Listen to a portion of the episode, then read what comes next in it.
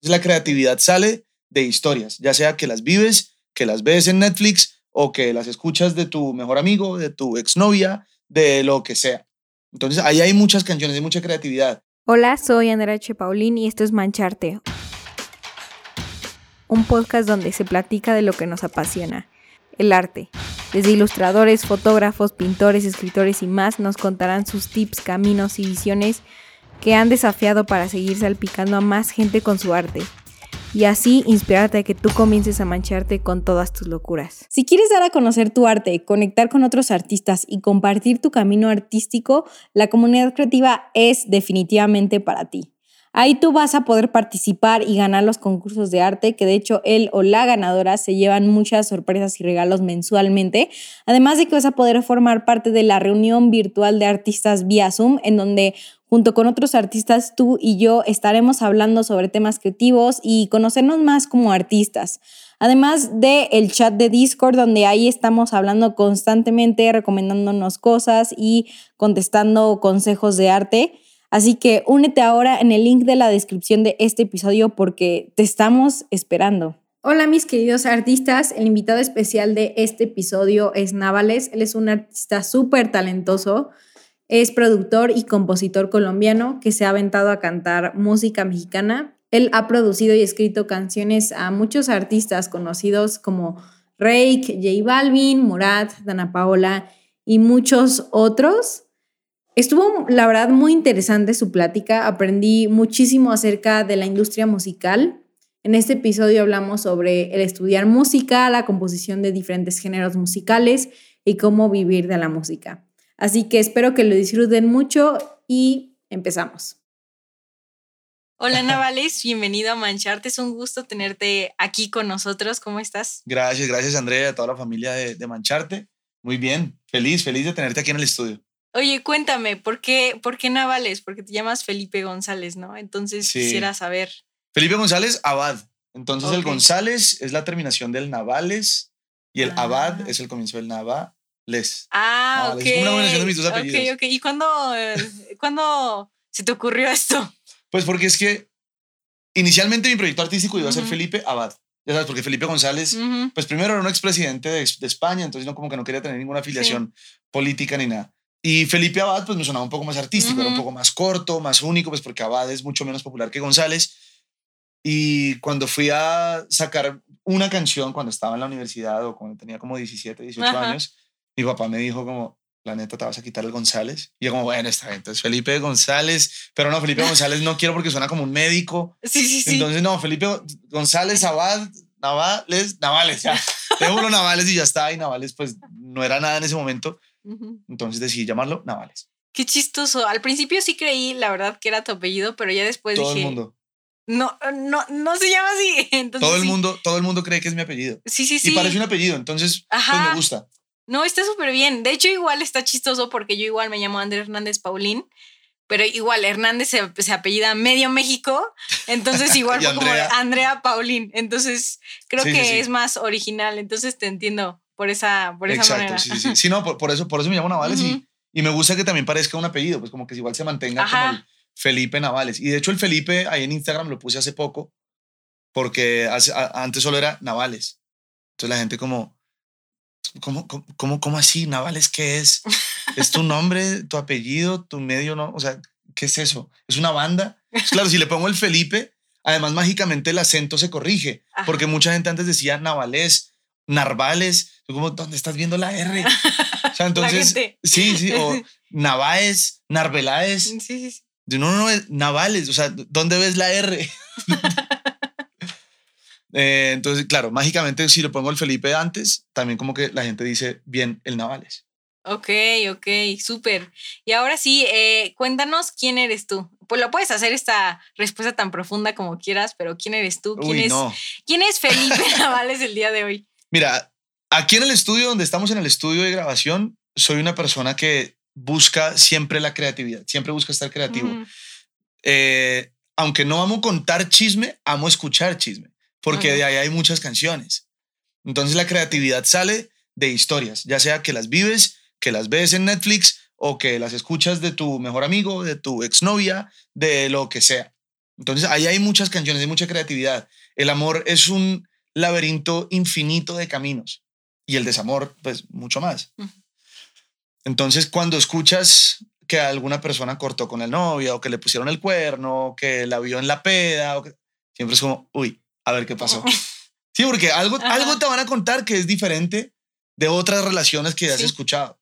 Entonces siempre soy muy atento a escuchar o amo, amo ver, por ejemplo, series de Netflix, de así, o chick flicks, por ejemplo. Sí. Chick flicks son lo mejor. chick flicks espectaculares porque no, o sea, la forma en que viven el amor los protagonistas son, son muy únicas y dos personas nunca se enamoran de, de, de la misma manera que otra pareja. Siempre hay algún detalle distinto, o que, ah, o que el mejor amigo de la otra persona era el ex de ella. ¿Verdad? Ya sabes. Entonces siempre soy una persona muy, muy atenta a las historias de amor y desamor para las canciones. No solo para mi música, sino porque también compongo para otros artistas.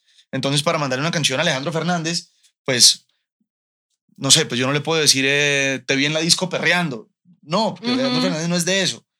Necesito mandarle algo más como de, algo, si, vamos a hablar de la peda, pues decir literalmente la peda o el tequila o algo así, pero no, no puedo hablarlo, hacerlo hablar a él como hablaría Fade.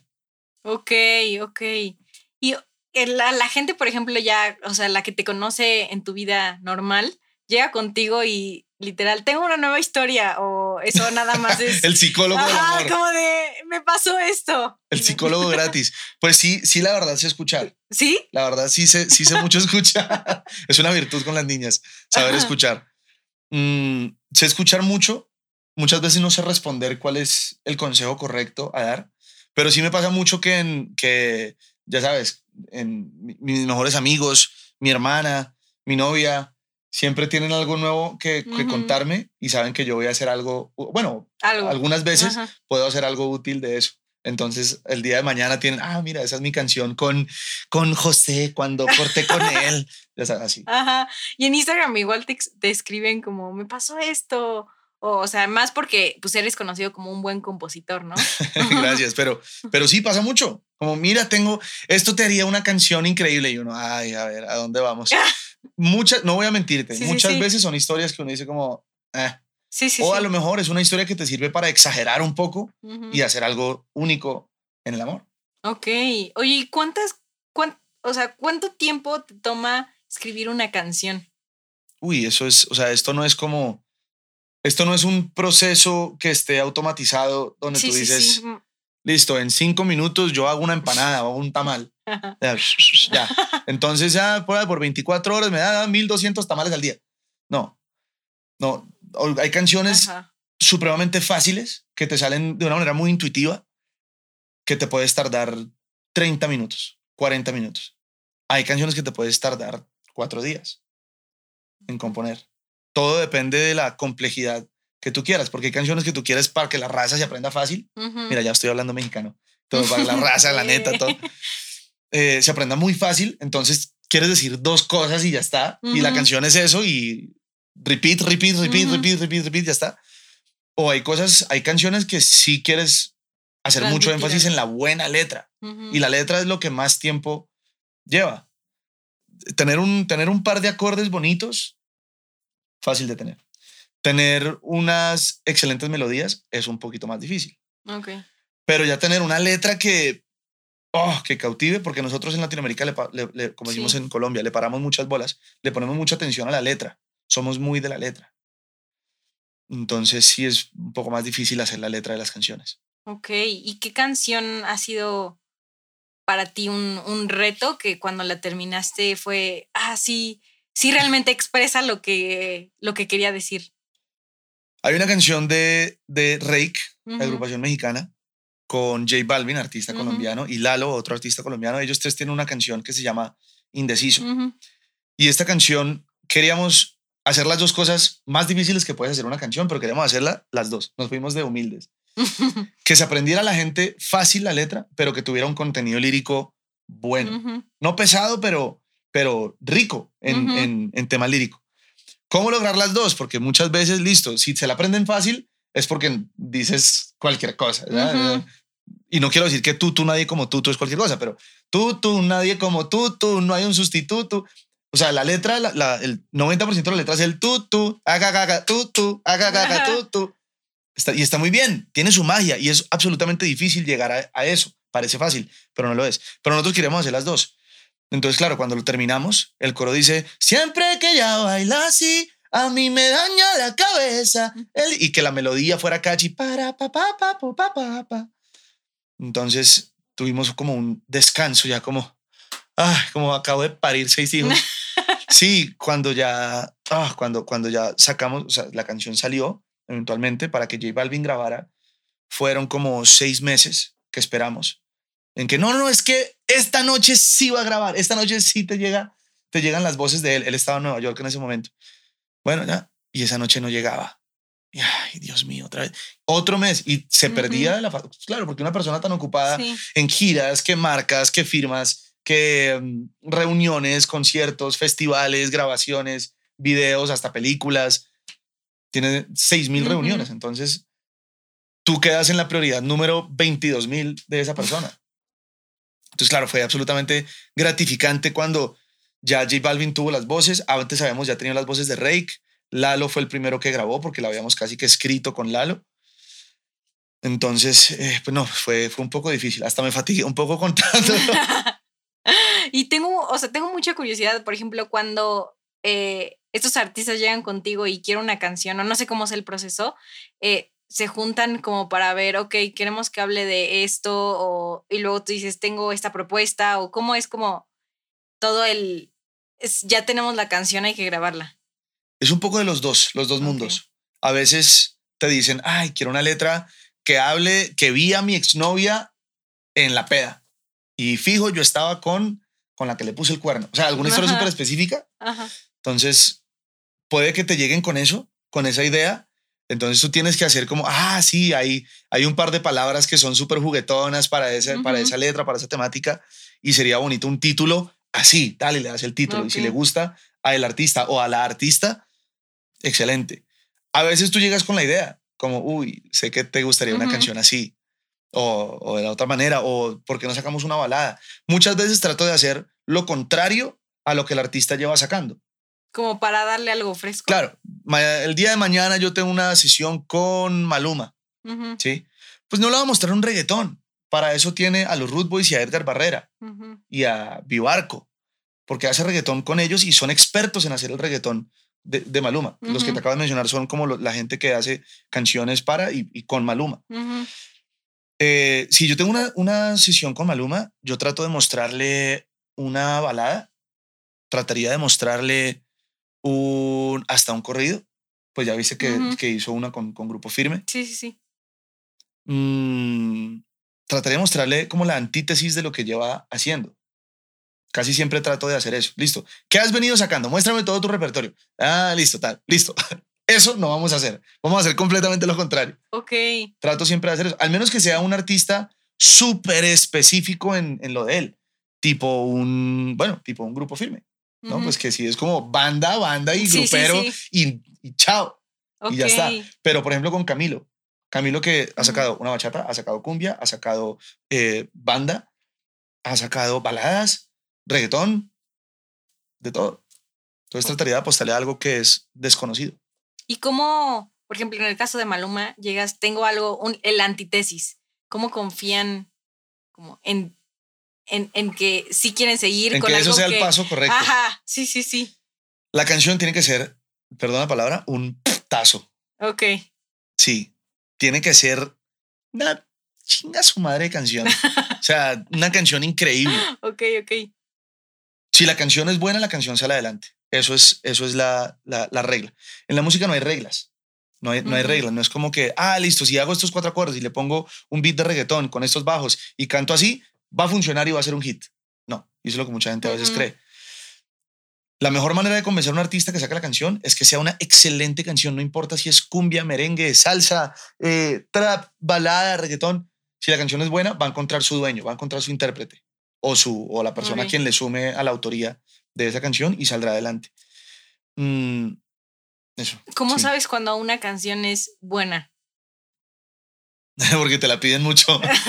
porque, es, porque... es, algo como muy subjetivo, ¿no? O sea, una canción buena, o sea, que es. Pero es una excelente pregunta. Es una excelente pregunta. Y hay tantas variables que a veces ya trato desde de guiarme de dos cosas, de mi propio instinto y del instinto de la gente que confío que tiene buen instinto. Ok. Hay gente en la música que tú le pasas un pedazo de caca y va a decir, ay, me encanta, increíble, esa canción es bonita. Y no, en quien tienes que confiar es en la gente que te dice no me gusta. Sí, sí, sí. Esa es la gente que tienes que confiar. Cuando, cuando alguien, cuando alguien, perdón, para asegurarme que sigamos grabando. Sí, sí, sí. Cuando alguien le pases una canción y te dice, mm, no, no me mató, ¿sabes? Te amo, gracias. Porque esa es la gente en que yo le voy a seguir mandando canciones para confiar en saber si la canción es buena. Aún así, aunque esa persona tenga un instinto en quien confía 100%, le puede gustar a esa persona, te puede gustar a ti, le puede gustar a tu manager, al manager le puede gustar al artista, eh, le puede gustar a la discográfica, pero si al público no le gusta, no pasa nada. O sea, la canción, no, no pasa nada con la canción. Y hay canciones que la discográfica, oh, increíble, el siguiente, despacito, y llaman hasta Daddy Yankee, Becky G, Cristina Aguilera, eh, un montón de gente para que graben la canción y graban y la sacan y al público no le gusta. ¿Y cómo le haces, por ejemplo, para seguir siguiendo tu instinto a pesar de que a veces el público no le guste? Pues confiando, tratando de, tratando de saber y queriendo saber cómo la gente se está, por ejemplo, en mi caso que soy muy romántico, cómo se está enamorando la gente. O sea, las morras, ¿por qué se enamoran de un chico hoy en día? ¿Por qué? Okay, ¿Por qué? ¿Qué hace bien o mal ese chico para que se enamoren o no se enamoren de él? ¿Qué? Ok. Pues claro, en mi época, cuando yo estaba en el colegio, había, había, había formas, ¿no? O había cosas que uno hacía, o ya sabes, por ejemplo, el, el chico en Estados Unidos súper cliché, la porrista con el, con el quarterback de, del fútbol De, equipo, de, equipo de fútbol americano. Y Taylor Swift, por ejemplo, escribió unas seis, siete canciones con, ese vocabulario. Ya hoy en día de pronto es otra cosa. Ya de pronto hoy en día en Estados Unidos el quarterback del equipo de fútbol americano pues no es tan importante como el niño que toca piano y canta Sí, sí, sí. sí, de pronto. Eh, sí, en, mi colegio nosotros éramos los impopulares. Los, o sea, en mi colegio los que jugaban fútbol, ya no fútbol americano, sino fútbol, fútbol de verdad, señores, vamos. Em, eran los que mandaban la parada. Nosotros los músicos éramos, éramos los, la antítesis de los, de los otros. Éramos como los, no los que no tenían amigos, porque tenemos muchos amigos, pero como, ay, sí, los músicos, los, los hippies. Como en la, en la, en la pirámide Tin. ¿No? Claro, exacto, exacto. En la claro, en la jerarquía. Sí, sí, en la jerarquía. Sí, exacto. claro. Entonces hay que saber, para volver a tu pregunta, me gusta mucho saber, y me sirve mucho tener una hermana menor para esto, saber cómo se está enamorando la gente. O sea, cuando vas a, cuando, cuando van a la fiesta o a la peda, ¿qué música escuchan? ¿Qué es lo que pasa? O el, el chico se toma la molestia de, de invitarlo a un trago, o a lo mejor ya hoy en día la mujer se toma la, molestia de invitarlo a él a un trago, y la mujer es que manda la parada en que liguen esa noche. Ah, bonito. Chévere, porque entonces yo perreo sola. Si ves que las canciones. Sí, sí, sí la, la, la, música, el arte, las canciones no son más sino un reflejo de cómo se expresa y cómo vive la sociedad hoy en día. Entonces hay que saber cómo vive esa sociedad para saber cómo hacerle las canciones. Ah, qué interesante. Oye, volviendo un poco al pasado, quisiera saber ahora sí eh, cómo fue esto de, de tu chispa musical. O sea, ¿qué es desde en qué momento la música te llamó la atención? Hubo dos momentos donde donde me di cuenta que la música era lo mío. La primera es cero, wow. Es que mi mamá, yo tenía 10 años y mi mamá me había dicho, si sales a jugar, ojo que está lloviendo, no vas a entrar a la casa sucio y me ensucias todo el salón y ensucias toda la casa. Pues exactamente, como es de esperarse, fue eso lo que hice. Fui a jugar, estaba lloviendo muchísimo, entré, y ensucié toda la casa. Ah, ya sabes, las huellitas de niño de 10 años en la casa yendo al cuarto, como mi mamá no se va a dar cuenta y ni siquiera miré para atrás para ver que estaba dejando toda la casa llena de barro. Al día siguiente llegaba mi familia. De, nosotros vivíamos en Atlanta y al día siguiente llegaba mi familia, toda mi familia a, a visitar, íbamos a ir a la alberca, así, barbecue, rico. Pero mi mamá me dijo, pues no vas. Y yo, ¿cómo así que no voy? Si yo era mis primos es lo que más quiero. pues no, pues no fui porque ensucié toda la casa. Pues toda mi familia se fue, me dejaron solo en la casa y yo, bueno, ¿qué hago? Y había dos instrumentos escondidos en el armario. Entonces yo me puse a abrir los armarios de la casa, los closets, y me puse a abrirlo, abrirlos, hasta que encontré un piano, así como, como el que tenemos acá. Entonces lo, lo, enchufé, lo prendí y empecé así a tocar notas. Y me di cuenta que traía como unos, como unas, como unos tutoriales con lucecitas para, ah, sí, para, para seguirlo. Para seguirlo. Entonces yo empecé.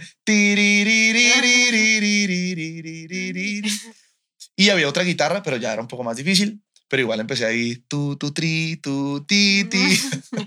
Se acercaba mi cumpleaños, entonces me canté el cumpleaños solo, jurando que iba a estar solo para mi cumpleaños. Yo mismo me canté el cumpleaños. Pero bueno, ese fue el primer momento. Y el segundo, em, hablando de las formas de enamorarse entre, entre, ¿no? entre personas. En mi colegio había un día en San Valentín donde se repartían claveles. Entonces, eh, los que estaban en décimo, en bachillerato, repartían los claveles para todo el colegio y había dedicatorias de claveles. Oh. Entonces tú llegabas a, a, quinto de primaria. De Juanito Pérez para Laura Casas y todo el curso. ¡ah! Sí, sí, sí. Sí, ya sabes. Entonces nosotros como buenos músicos y, gente emprendedora, dijimos, pues vendamos serenatas. Entonces era un amigo, éramos un amigo y yo, mi mejor amigo todavía, y yo, vendiendo serenatas en el colegio pero entonces, listo, vendamos serenata, listo. Esta viene de, de eh, Carlos Pérez para eh, María Camila. Ah, pero solo nos sabemos una canción. Entonces éramos cantando la canción. La misma. Over and over and over again. Todo, o sea, todo el tiempo cantando la misma canción.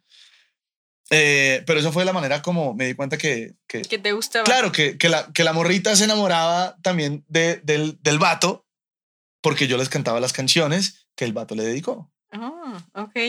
¿Y de quiénes eran los, los instrumentos que encontraste en tu casa? Ah, el piano y una guitarra. ¿De quiénes eran? Ah, ¿de quiénes eran? La guitarra era de mi abuelo. Ok. Eh, que pues hace poco me mudé a, México desde Colombia y fue la única cosa como medio importante que no me traje por miedo a que en la mudanza lo no se, se, se partiera lo crasheara sí sí sí pues porque ya está súper vieja entonces cualquier soplo cualquier mirada la hace romper y la, el piano, la pianola esa también, que es, es una cosa como de 10 pesos, es de mi mamá. Ok, o sea, entonces ya hay como músicos en tu familia. Sí, sí, sí. Pero, pues músicos no profesionales, sí. Sí, hay músicos. Sí, digo. Y mi abuelo es súper amante y por eso es una de las razones por las cuales hoy canto como artista música regional y mezclo el regional con pop y con eh, toda esta onda alternativa, lo, como que lo llamo regional alternativo. mi abuelo, de hecho, es una de las grandes, de los grandes culpables de que yo haga música regional hoy en día, porque él le gustaba mucho, bueno, todavía le gusta mucho la onda, la onda regional. Y además que también es el culpable de que haga la onda regional mezclada con, con pop, con hasta veces de pronto un poquito de urbano, con alternativo, algo que yo llamo regional alternativo. Y toda esa influencia de regional y de música mexicana y de, y de los Aguilar y de los Fernández, pues es como de, de mi abuelo, netamente, porque me crié en gran parte en un pueblito donde vive mi abuelo a dos, tres horas de Bogotá, que se llama Anapoima, y allá cada semana llegaba huevos, leche y rancheras, no llegaba más a ese, a ese pueblito. Y nos, nos fuimos allá, allá pasé gran parte de mi infancia y lo único que escuchábamos allá era... ¿Regional? Sí, sí, José Alfredo Jiménez, Paquita la del barrio, rancheras, sí, eso. Luis Miguel, de pronto. Ah, bueno, también. Luis Miguel.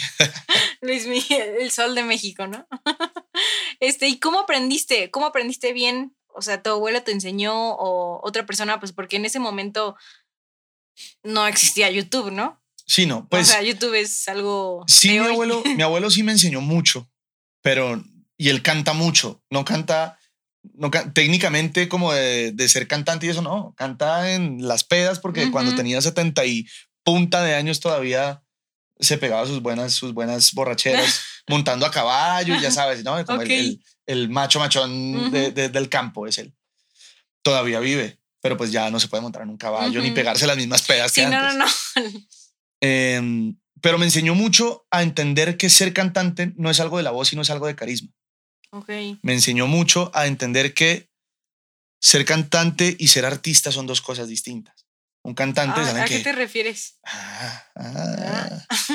Un artista es alguien que entretiene, es alguien que es carismático, es alguien que eh, genera mucha empatía a través de lo que hace.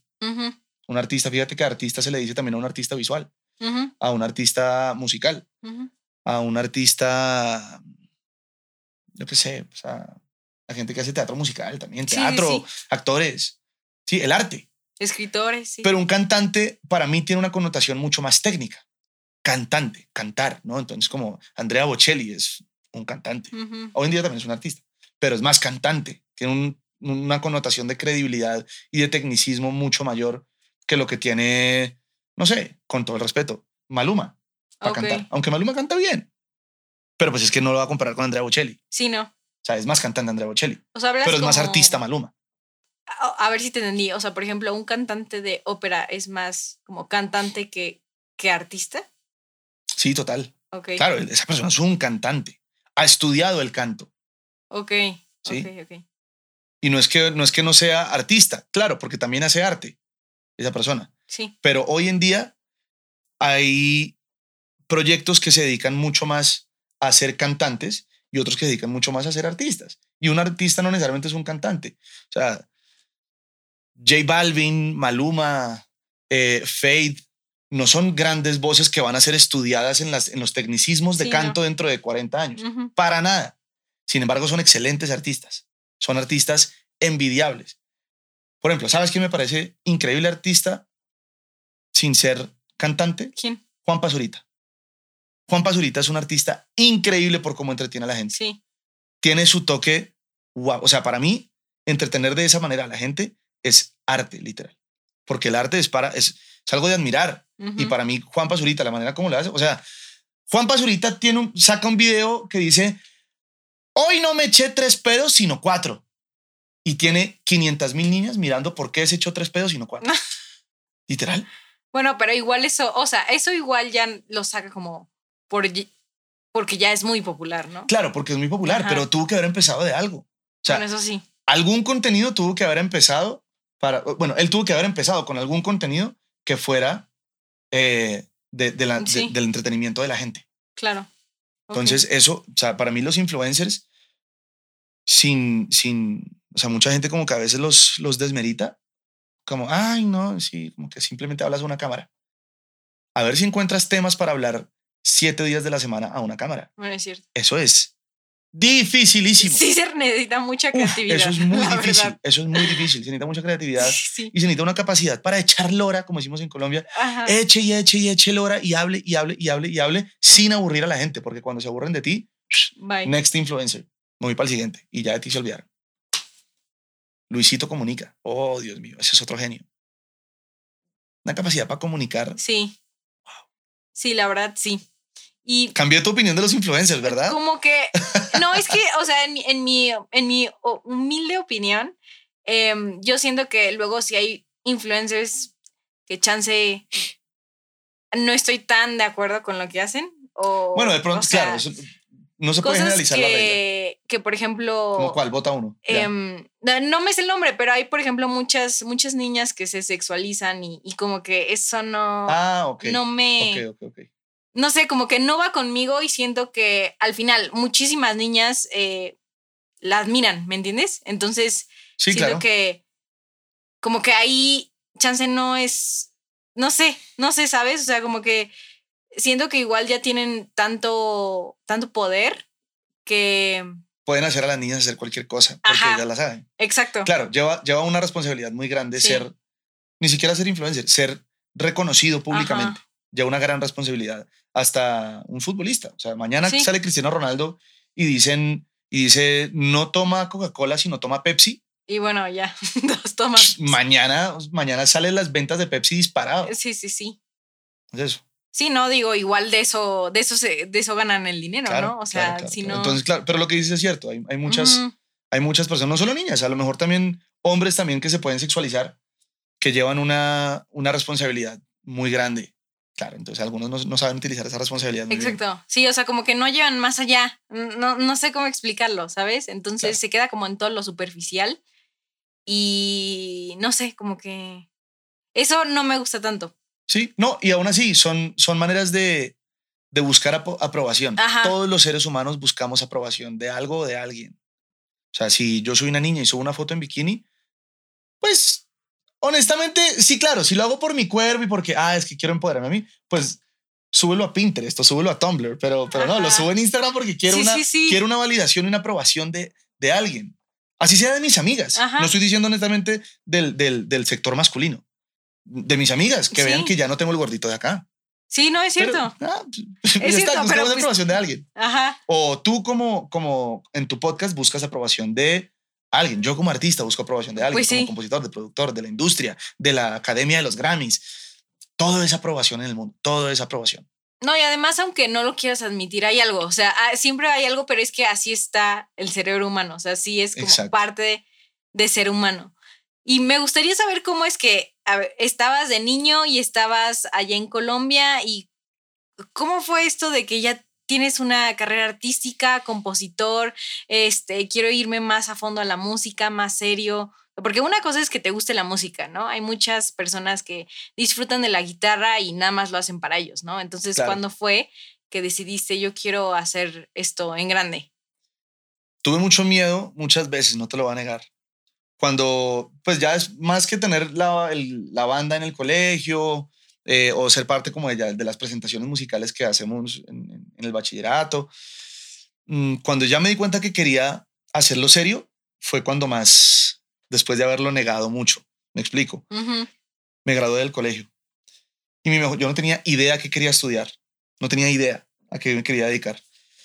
Y mi mejor amigo, con el que hacía las serenatas, dijo, pues yo voy a estudiar economía porque me gustan los números y me gusta el sector macroeconómico, bla, bla, bla, bla, bla, bla, y un poco de mamadas súper aburridas que a mí hoy en día no me gustan, pero él es un genio para eso. Y yo, ¿sabes qué? Si mi mejor amigo va para allá, yo voy para allá. ¿En serio? sí, pues voy a estudiar economía. Allá en Colombia. Y pasé a economía casi que con, o sea, con un muy buen resultado. ah, o sea, sí estudiaste eso. Sí, no, me, fue muy bien en economía. de ahí viene pero, todo Pero no, pero no, no, no toda la carrera. Estudié un semestre. Ah, ok. Estudié seis meses. Ok, ok, ok. Estudié seis meses la carrera, un semestre nomás. Lo que te digo es que pasé a la carrera, me fue muy bien en los que pasamos, en una universidad que, que se llama la Universidad de los Andes, que, que los economistas que salen de ahí son como los, los economistas. Muy top. Entonces, claro, yo pasé ahí, o sea, es como, es como ser abogado en Harvard, básicamente, esto. Entonces, yo como, ¿yo qué hago acá? Así, así como es de prestigiosa, es de exigente. Entonces yo era como, ¿qué es esto? ¿Qué es esto? Quiero estudiar esto más. ¿Qué es esto? Que la historia, el pensamiento económico, de la macroeconomía, no más, no me gusta. Entonces, claro, ahí me di cuenta como, de verdad que me gusta la música. Todos mis trabajos tienen que ver con la industria macroeconómica musical. Todos los, eh, todos los, trabajos que me ponían a hacer en la universidad. Las tareas igual. Todas las temáticas que yo ponía de ejemplo. ¿En, en qué sector económico quieres eh, enfocarte? Entretenimiento, la música. Hombre, pues estudia música. Y más bien entiendes cómo funciona la economía musical desde adentro de la música, no desde el pensamiento económico, sino desde, la, desde, desde el punto de vista de un músico. Ajá.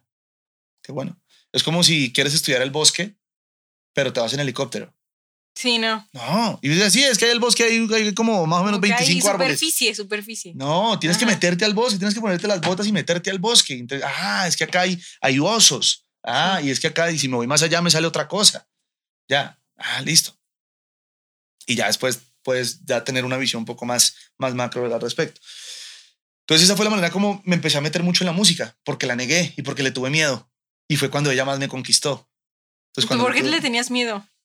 Porque, no sé, como que no, sentía que era algo muy arriesgado. Y antes mis papás me apoyaron mucho, debo decirlo, porque en ese momento estaba como el cliché de, no, yo quiero estudiar o medicina, ingeniería o economía. Y ya. Y mis papás, ¿de verdad? ¿Y por qué no estudias música? Todos pensamos que ibas a estudiar música y economía. Bueno, qué casualidad que tu amigo también vaya para economía, ¿no? ¿Será por eso que te vas para allá? Sí. Mm, y no, pues claro, ya a los seis meses dije, no, esto es, ¿a quién le estoy mintiendo? Ok, mm, entonces... Lo que me gusta a mí es la música.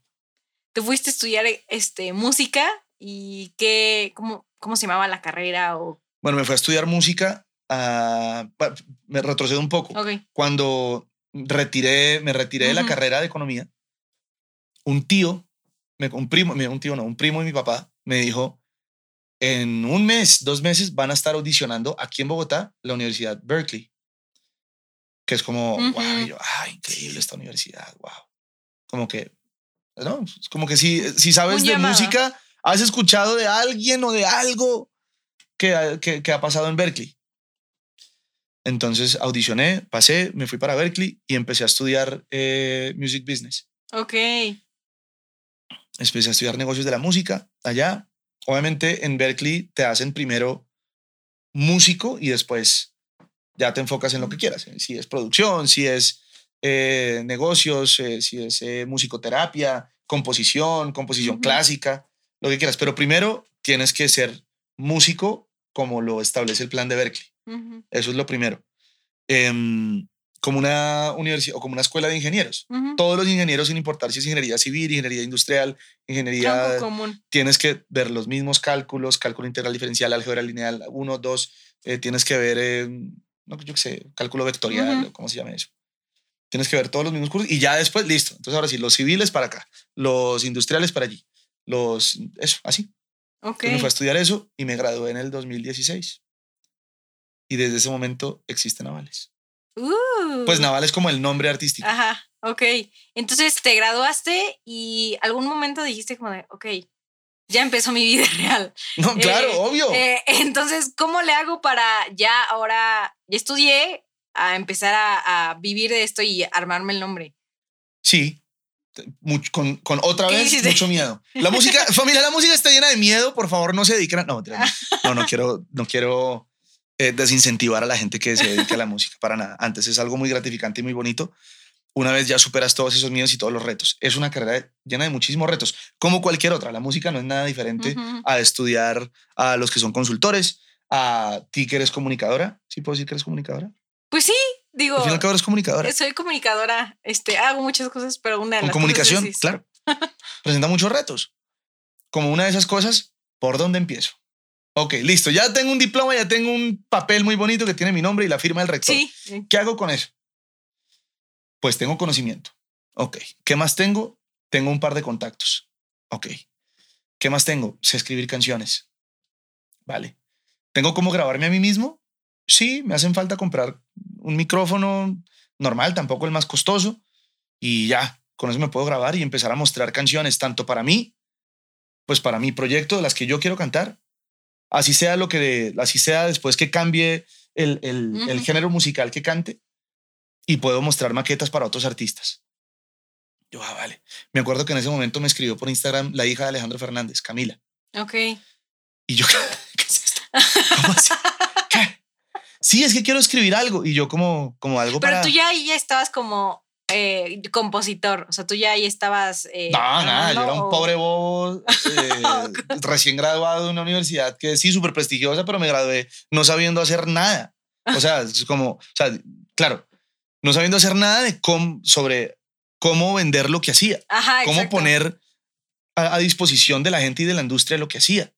Entonces, claro, me escribió, me escribió Camila Fernández y yo le pregunté, ¿escribir canciones para quién? ¿Para tu papá o para ti? No, pues como para mí. Y yo, va, me encanta, ¿sabes? me encantaba más escribir y como creo que nunca terminamos la canción, y que yo, primera sesión de composición con alguien, fracaso. Miércoles. O sea, no fue por Camila, claro, fue por mí porque pues nunca había coescrito una canción con alguien. Y la música hoy en día muchas veces se trata de, de coescribir y de colaborar y de sumar ideas.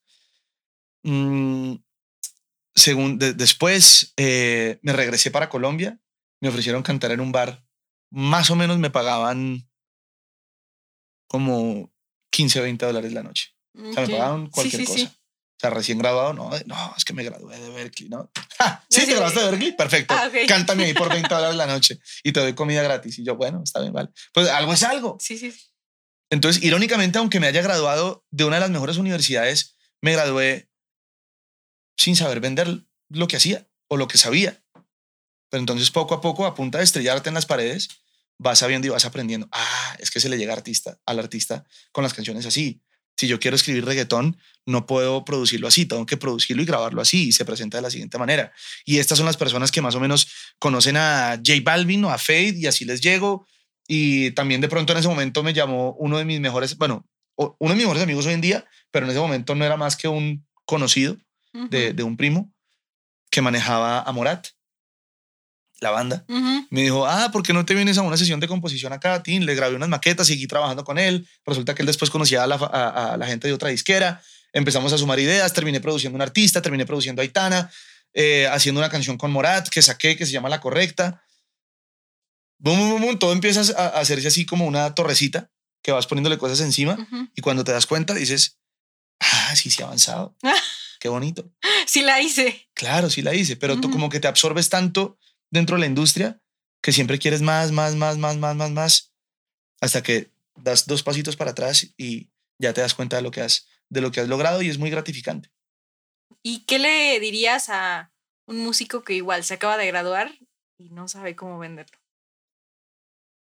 Uy, Dios mío. Una cosa eh, que puede hacer, que es absolutamente gratis para hacer, es hacer un Instagram y tirarle mensajes directos a la gente que quieres que cante tu canción. O sea, de tengo esta canción, la escribí, habla de esto. Exacto. Y envíalo. Exacto. Exacto, exacto. Es más, te voy a mostrar una cosa. Hace un tiempo le escribí a J Balvin. Ok. Ya después de que había salido indeciso. Ay, esta hora se trabó. Después de que había salido indeciso la canción que le hicimos a J Balvin. Y hoy teníamos un par de ideas, unas canciones que queríamos que él cantara. Ok. O pues que él cantara no, pero pues que él escuchara para ver si le gustaba. Pues te voy a mostrar acá. No sé si la cámara pueda verlo. Ahí. José, un par de temitas o ideas que tengo para mostrarte. Me encantaría que las escucharas si tienes un, si tienes un chance. ¿Dónde te las puedo enviar? A lo que él me respondió, un email. No pierdes nada. No pierdes nada diciéndole a la gente, eh, oye, quiero mostrarte unas canciones, ¿te las puedo enviar? Si te responden, bien, ya tienes un chance, ya tienes una entrada. Ok. Entonces, no pierden nada apuntando alto. Y muchos músicos que me encuentro apuntan bajo, muy bajito. Y tenemos esa mala costumbre de apuntar muy bajo. O sea, ¿por qué un cantautor de Culiacán, voy a poner un ejemplo, de 16 años, no puede soñar con ganarse un Grammy? Y los amigos le van a decir, ay, sí, Juanito, sigue soñando. ¿Por qué no? Cool. O, o, que él escriba canciones para Eden Muñoz también, o para Calibre. Wow, wow. ¿Cómo? O sea, es que, o, sea, en mi caso me pongo, por ejemplo, en, en el cantautor de Culiacán, ¿no? Y entonces yo me pregunto, ¿cómo, ¿cómo ganas la credibilidad de ese cantando que tú quieres que tu canción la cante esa persona? Las redes sociales son una gran plataforma para ganar credibilidad. Si eres bueno. Porque si no eres bueno, pues... la credibilidad depende directamente del talento. Ok. Y ahí sí, ahí sí nada que hacer. O sea, si no eres bueno o buena cantando, tocando guitarra, tocando percusión, produciendo, componiendo, haciendo lo que sea, no vas a ganar credibilidad. Entonces, primero, para ganar credibilidad, si no tienes talento, pues trabaja para ese talento. Paso número dos, trabaja para la credibilidad. ¿Cómo? Mostrando ese talento. Tienes unas ventanas globales que, que, que que miran hacia el mundo entero, que cualquier persona puede mirar, desde Barack Obama hasta nosotros aquí en este instante, mostrando lo que haces. Eh, ¿Cómo componer una canción en seis pasos? Ah, ya tienes mi atención. Muéstrame cómo son los seis pasos para componer una canción. Así se hace un reggaetón con un pedazo de madera. A ver, muéstrame. Yo quiero saber por qué la madera sirve para hacer reggaetón. Em, ¿Cómo tocar guitarra sin manos? yo qué sé, tienes un montón de ideas para capturar la atención de la gente. Claro. Entonces ahí se gana la credibilidad. Y si eres bueno, mejor. Tarde o temprano, algún videito, alguna foto, alguna, algún reel, algún TikTok va a llegar a los ojos de alguien que valore ese talento. Tarde o temprano, tarde o temprano, siempre pasa. Si eres constante también, porque tampoco sirve. No, es que hice un video, hice un TikTok y ya, ese es el TikTok que va a mostrar lo que yo hago. No, man, tienes que hacer 100. O sea, tienes que hacer tres TikToks diarios mostrando lo que sabes hacer. Todo el tiempo, todo el tiempo, todo el tiempo. Ya cuando tengas esa credibilidad le puedes bajar un poquito. Ahora, si quieres, dale. Ok. Pero, pero esa es una manera de, de ganarse la credibilidad con redes sociales. Sí, sí, sí. Los mismos algoritmos de tanto de TikTok como de Instagram, voy a hablar de los dos nada más, tienen, una, tienen un algoritmo muy bonito de, de, verdad valorar el contenido de calidad. Y si haces contenido de calidad, llega a los ojos de alguien que valora o que contrata aún mejor ese talento. Es cierto. No, y además, eh, cuando empiezas algo y más en redes sociales, le vas agarrando la onda, ¿no? O sea, entre más practiques, te vas a ir como haciendo mezclando el talento más el cómo mostrarlo. O sea, tanto a ti o a mí. Tú vendes podcasts. Pues no, no, los vendes, pero digo, vende como de, de que muestras esa imagen. Yo vendo música. Ambos vendemos algo que es tan intangible como que, ¿y tú qué vendes? No, una, una experiencia auditiva de dos minutos 40 segundos. ¿Qué? sí, o sea, vendemos canciones, es algo supremamente intangible, es algo que a mí no se me ocurre vender en otro, en, en otro, en otro planeta, en otra forma de vida, sino en esta. ¿Por qué? o, un cuadro. No, es que es, es, como un lienzo que le echó una pintura, pero refleja algo muy bonito. De verdad. sí, y me vas a cobrar 20 mil dólares por eso. Sí, sí, porque es que yo me tardé y es como, y lleva mi talento ahí. Y le puse unas sombritas por el lado derecho. sí, o sea, pero es arte. Y eso es lo bonito, que es una cuestión de percepción. y, hay que, y hay que subir el caché de esa percepción. Es cierto, es cierto.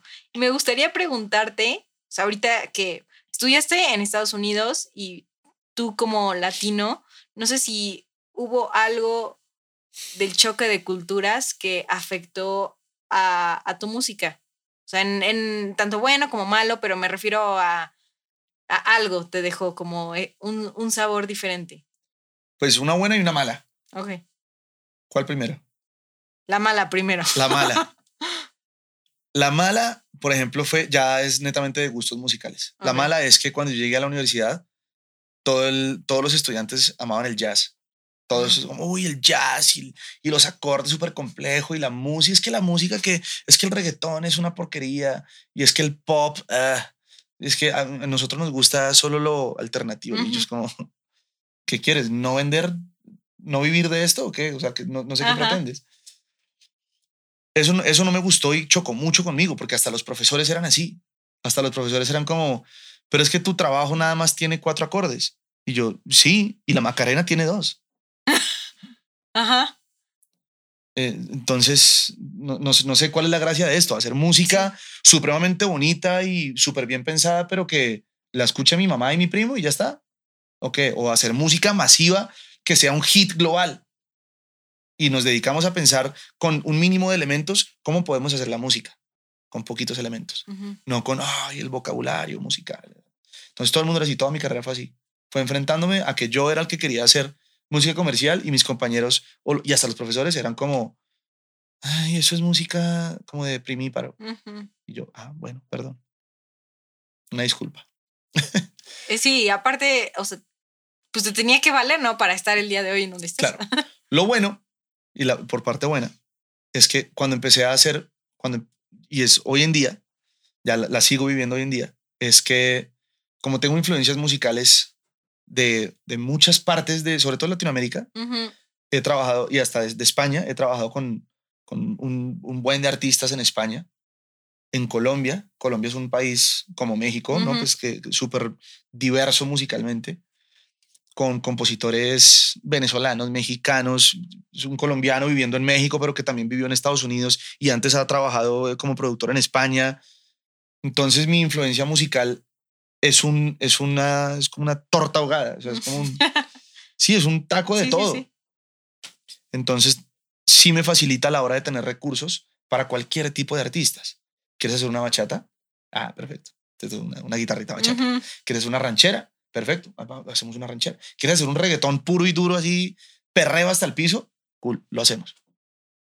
Entonces hay una, hay una ventaja muy bonita en, en la diversidad que puedo hacer tanto como artista, porque puedo mezclar, por ejemplo, el regional con una bachata o mezclar el regional con una cumbia. Bueno, eso ya se ha hecho muchas veces. Mm, pero lo puedo, lo, lo, puedo hacer fácilmente. Y la capacidad de desmenuzar una canción, decir, ah, aquí le metieron esto, pero también tiene unas guitarritas como medio caribeñas y tiene unas voces, unos coros atrás como medio africanos. Así, eso. Ok, súper. O sea, como entender la música desde cualquier punto de vista. Ok, ya aparte me imagino que como dices, ¿no? Puedes empezar a mezclar entre géneros, ¿no? Como lo de eh, regional alternativo que mencionaste hace Regional alternativo. Ajá, sí, sí, sí. y me gustaría saber también em, cómo sabes, o sea, escribes tú una canción, ¿cómo sabes que esa canción tú la quieres cantar o se dices, ah, no se le puede quedar a Alejandro Fernández? La pongo la canción a prueba, la verdad. Ok sea, la mando y ya hoy en día tenemos acceso eh, pues gracias a Dios tenemos acceso a los managers de Alejandro Fernández, entonces las mando directamente a ellos. Eh, todos son filtros, ¿no? No es como que ellos digan, ah, muchas gracias, perfecto, ya se la mandé. No, ellos primero la van a escuchar, si es que la llegan a escuchar, porque muchas veces no es que no quieran, es que igual están ocupados, tienen 10.000 un cosas. Entonces, pues escuchar tu canción que le mandaste a las 9 de la mañana, ya son las 3 de la tarde, no van a bajar 30 segundos de su WhatsApp para, para, hacerle, para picar tu canción. También depende mucho del momento. Entonces, ponerlas a prueba, si se la mandan a Alejandro, otra vez se repite que Alejandro la escuche, dependiendo del momento que se la mandaron a Alejandro, eh, y que te responda y que otra vez la cadena se te regrese. Entonces, ah, sí, sí me gustó, sí me gustó, sí me gustó. Navales, sí le gustó la canción, mándale la instrumental o cuando la graban o lo que sea, pónganse de acuerdo. Es un filtro grande. Mm, y, pero muchas veces, lo que te digo, si la canción es muy buena, rompe todos esos filtros como una bala. Los rompe. Pim, pim, pim, pim, pim, pim, pim. Y el, y el manager está intenciándolo a Alejandro, es que tienes que escuchar este putazo que me mandaron hoy. Lo tienes que escuchar. Mañana, ¿ya lo escuchaste? Pasó mañana, ¿ya lo escuchaste? Porque una canción buena tiene a todo el mundo intenso. Y, em, ¿y qué otra cosa ¿Cómo sabes que tú la quieres cantar? Ah, ¿y cómo si yo la quiero cantar? Sí, igual a mí me gusta la canción y a mi equipo le gusta. Y aún así, la canción de pronto la mandé, pero por cosas de la vida o del cosmos, pues no logro esto de las cadenas. La canto yo. Si a mí me gusta y me mata y me mueve el piso y me pone la piel chinita, la canto. La saco. Ok. ¿Y con quién te gustaría colaborar el día de hoy? Uf, bueno, ya que estamos hablando de Alejandro, con Alejandro. Ok. con Alejandro Fernández. Em, me gustaría colaborar, pero ya para pensar así fuera, fuera, de la caja. Fuera de la caja, me encantaría colaborar con alguien que no sea nada regional. O sea, imagínate hacer un una canción así medio mexa con Justin Bieber. Ok. O ni siquiera yo que la cante, que la cante él, pero que tenga ahí unos, unos, unos, toques. Unos, toques corriditos. Ok. Ah, rompemos el mundo, claro. Como igual en Despacito, cuando hizo lo de con Luis Fonsi, él igual lo rompió. Claro, exacto. Súper. ¿Y qué valores el día de hoy consideras que tú, Navales, te riges? O sea, si tienes muchas decisiones que tomar, ¿cuáles son como los valores que tú consideras importantes en tu vida? Está buena la pregunta. Está, buena la comunicadora. Em, soy muy justo. O sea, soy justo, de verdad. Si una persona escribió una parte de la canción, eh, pues yo no, primero le voy a decir, no, ya, tienes el 70% de la autoría. No, pero tampoco le voy a decir, tienes el 2. Ahora, si pusiste, si pusiste una, un final de una frase, pues de pronto sí lo que sea justo. Si tú y yo escribimos una canción un día, pues yo no te voy a decir, ah, es que como yo la canto y yo soy Navales, entonces yo voy a tener 30% de autoría más que tú. No. O sea, pues, pues no. Eh, si escribimos una canción entre cuatro personas, pues va a ser listo, 25, 25, 25, 25. Ok. Ya está, pero soy muy justo. No, no, o sea, no me, y no me gusta cuando la gente no es, no es justa ni, ni desconsiderada. Eso no me gusta. Soy también muy considerado. Eh, ¿Qué otra virtud? No, pues yo creo que ya. Bueno, soy muy caballeroso. Ok. soy un hombre muy caballeroso, a la vieja escuela, a la antigüita, como dice Calibre. Súper. ¿Y qué es el día de hoy eh, las cosas como no tan padres de tu trabajo? Porque hay cosas increíbles, ¿no? Pero me refiero al otro lado de la moneda.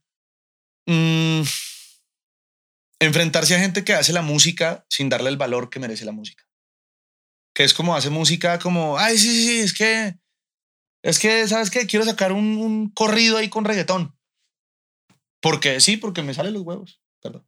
Porque, porque quiero hacerlo. Es como, no, no, pero, pero, pero ven un momentico. O sea, a lo mejor también yo puedo estar un poco muy echado hacia el amor al arte, que también a veces me rige mucho, porque hago esto por amor y si el día de mañana esto no me da un solo peso, igual lo sigo haciendo. Sí, sí, sí. Mm, pero soy una persona que sí se rige mucho por el amor al arte. Entonces, enfrentarse a gente que simplemente ve esto como, ah, quiero hacer eh, eh, cualquier cosa. ¿Qué está pegando? ¿Qué está de número uno? Eso, eso quiero hacer. Pero, pero, ¿por qué? O sea, tú eres un artista así, o sea, no, pero quiero hacer lo otro. Porque eso es lo que está pegando y vamos a hacer algo comercial netamente y ya está, pum. está muy bien ser comercial. Normalmente, ahora no quiero ser como los amigos a los que yo me enfrenté en Boston, en, en Estados Unidos, que, que solo era el jazz y los acordes completos. No, tampoco. Pero, mm, pero sí está bien tener un poquito de los dos mundos. O sea, ser comercial, pero también que la musicalidad esté bonita. Claro. ¿Y qué artista es el que, o bueno, artistas que escuchas normalmente y no tienes que escribirles para hacer una canción, sino admiras? ¿Quiénes admiro mucho? Em, a ver. A ver, a ver, a ver. ¿Sabes qué? Se me vinieron como dos o tres a la cabeza y los dos o tres son amigos y amigas. Mm. Hay una artista que vive acá, no es mexicana, pero vive acá en México, es peruana, pero se llama Nicole Ciñago. No sé si la has escuchado. No, aún no, pero la voy a escuchar. Nicole, Nicole Ciñago me parece una genia, una genio, se dice genia, X, de la música, la admiro muchísimo eh, y me gusta escuchar la música de ella. Mm, hay, una, hay un artista que se llama Maciel, él es de, de la sierra, muy, muy, muy, muy chido, increíble, increíble, talentazo. Ya, eso. Ok, súper. Y ahora sí, la última pregunta que se la hago a todos los artistas. ¿En qué mundo mágico te gustaría vivir? ¿Como Narnia, así? Como, Sí, el que sea, el que sea. hay unos que se lo inventan, hay otros que dicen yo quiero este, hay otros que dicen Harry Potter. Da igual, el chiste es uno pues que... está muy lleno de adrenalina, este que te voy a decir. Los Juegos del Hambre. Ah, ok. O sea, me gustaría un día despertarme y tener una cuenta regresiva 10, 9 y yo, ¿qué está pasando? 8, 7, ¿qué pasó? Y veo a otros también en la misma que está pasando.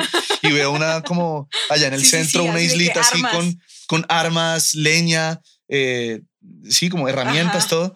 Dos, uno, y ¡puf! Vamos, ya. qué loco, qué loco. Eso me encantaría. Y así tener que esconderse de los otros y que te pueden como matar. Matar, y, ajá. Sí, o hacer alianzas, pero no sabes si el otro te está mintiendo y después en la noche dormido, ¡pa! te va a matar. Eso, eso, eso me encantaría. No permanentemente, pero como una vez hacerlo. Yo creo que es la primera, eres la primera persona que me dice algo así. normalmente dicen de Harry Potter, normalmente dicen Harry Potter y nadie había dicho algo así como de corro peligro. Sí, sí, porque no. pues igual es un mundo. Ajá. Fantástico. Si me matan de primero, bueno, pues selección natural. Sí. Súper. ¿Y en dónde te puede encontrar la gente? Aquí en mi casa. No, mentiras. Me pueden encontrar en redes sociales como en, Instagram, en TikTok, como Navales. Navales se escribe con B de burro y Z de zapato. Mm, Navales, así tal cual, en Instagram, en TikTok. Hago unos TikToks muy chingones y acabamos de sacar una canción que se llama TQM. Te quiero mucho. Está, está increíble, vayan a escuchar ahorita.